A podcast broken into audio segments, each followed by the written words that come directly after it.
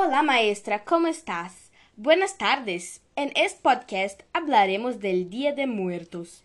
Empezando por la pregunta, ¿de dónde viene este día tan diferente y creativo? Este día viene del México. El Día de Muertos es una celebración de origen indígena que se celebra en 2 de noviembre. Mm, ¿Por qué se celebra el Día de Muertos? Un día que para mucha gente es visto como un día triste. No, no, no. La fiesta pretende ser positiva para celebrar a los muertos, no algo triste. ¿Qué representa la fiesta para los mexicanos? En México, la muerte tiene un significado único. En lugar de lamentarse, se celebra una vez al año. Es tradición reunir los familiares y amigos para celebrar la visita de los antepasados a la tierra. El altar también se puede adornar con papel picado, telas de seda y raso, donde también se quedan figuras de bajo o ropa limpia de los muertos para recibir las almas. ¿Qué representa la flor de cempasúchil?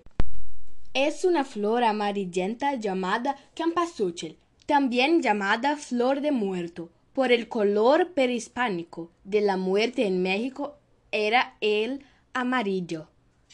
Cempasúchil es conocido por guiar el alma de los muertos y por eso está presente en la mayoría de los altares. ¿Quién es la Catrina?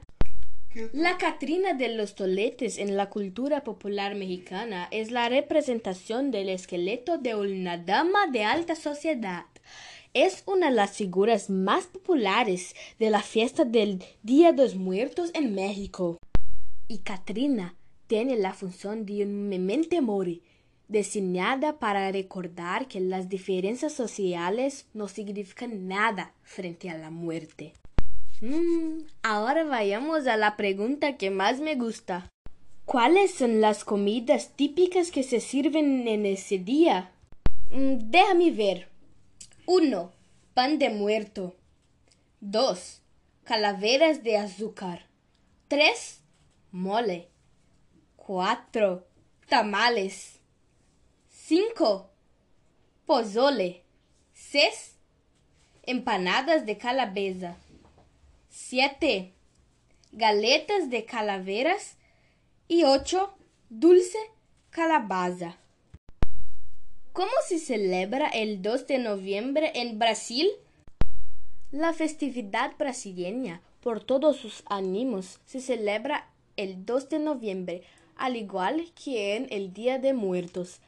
La gente va a cementerios e iglesias con flores, velas y oraciones.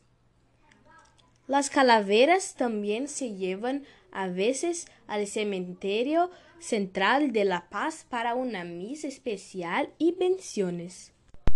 Así que eso fue todo. Hacer este podcast fue realmente interesante. Personalmente no sabía casi nada. Besos, Miss Lucrecia. Te extraño.